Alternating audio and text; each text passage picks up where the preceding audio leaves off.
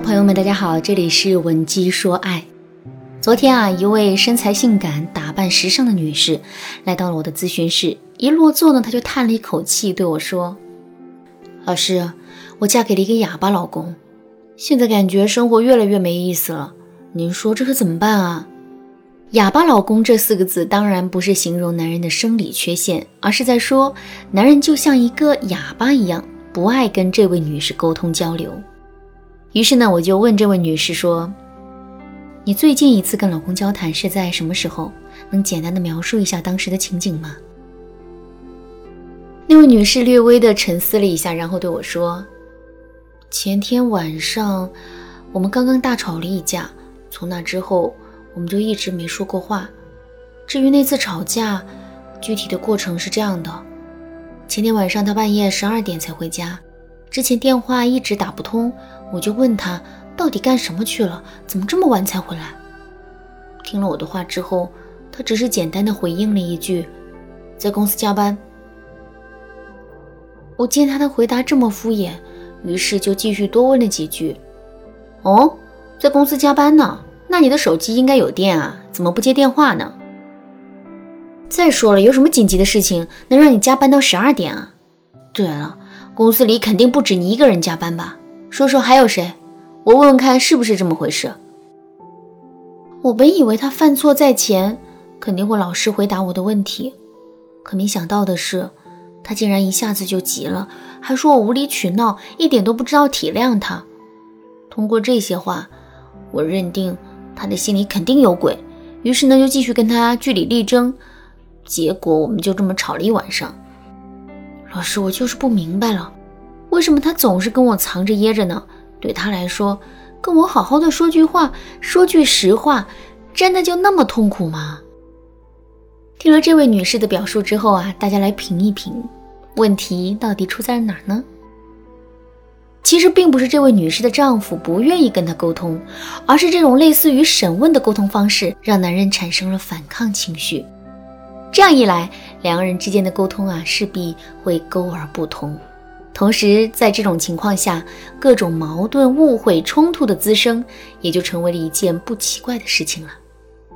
如果你跟老公之间也存在沟而不通的问题，你尝试了很多方法，却依然没能解决问题的话，你可以添加微信文姬零六六，文姬的全拼零六六，来获取一个免费的咨询名额。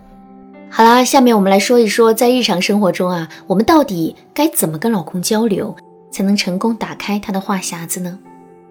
第一个方法，反话正说，肯定先行。现在我们来思考这样一个问题：为什么我们要跟伴侣去沟通呢？这是因为两个人之间需要互相交流、传达信息，而信息是可以分为两种的。一种呢是正向的、积极的，满含着肯定和赞美的信息；另一种呢是负面的、消极的，包含着质疑和批评的信息。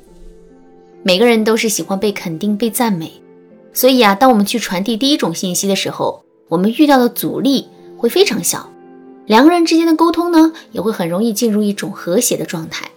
难就难在我们该如何向伴侣去传递一些负向的信息。上面的案例中，那位女士采取的方法是提问和质疑。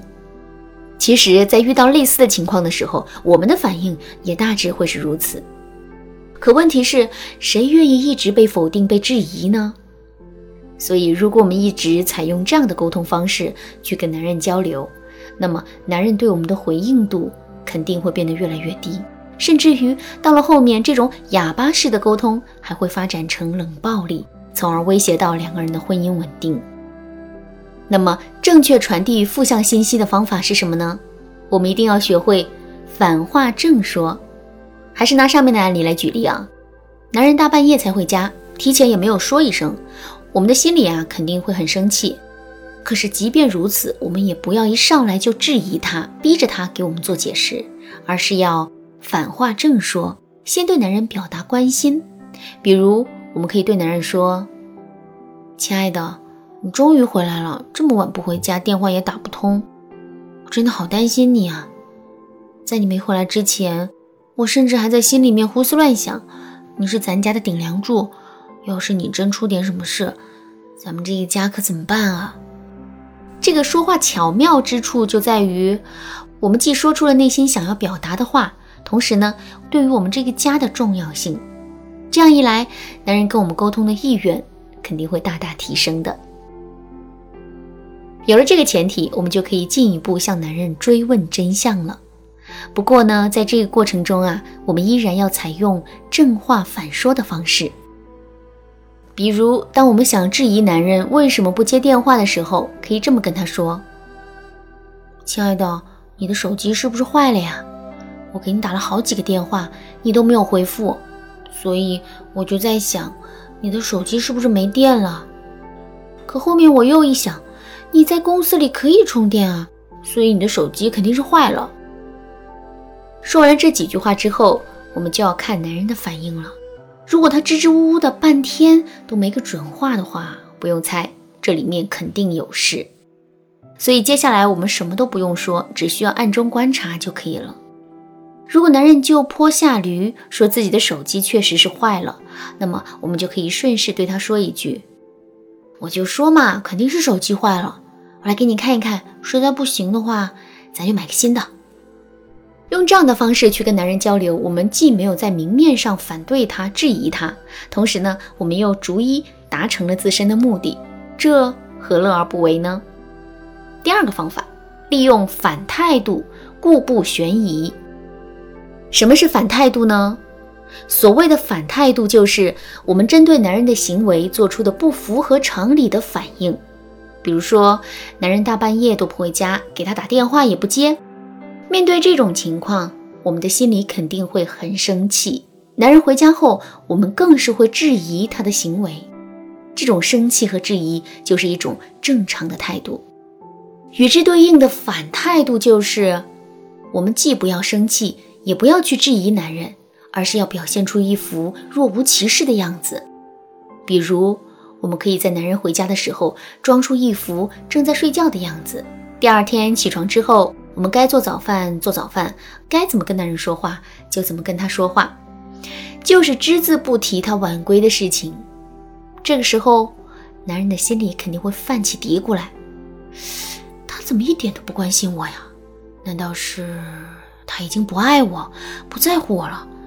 还是他听到了什么风言风语，或者发现了什么，现在已经对我彻底失望了？心里面有了这些顾虑之后，男人就会急于知道答案。这个时候呢，他肯定是会主动找话题来跟我们聊天的。这样一来，我们就掌握了主动权。其实，除了上面我们的这两个方法之外，能够打开男人话匣子的方法还有很多。比如，我们可以通过好奇心诱导法、情绪诱导法、共情式聊天法等等。由于篇幅的原因，就不在这里为大家讲述了。如果你想知道这些方法具体该怎么操作，赶紧添加微信文姬零六六，文姬的全拼零六六，我来教你怎么做。好啦，今天的内容就到这里啦。文姬说爱，迷茫情场，你得力的军师。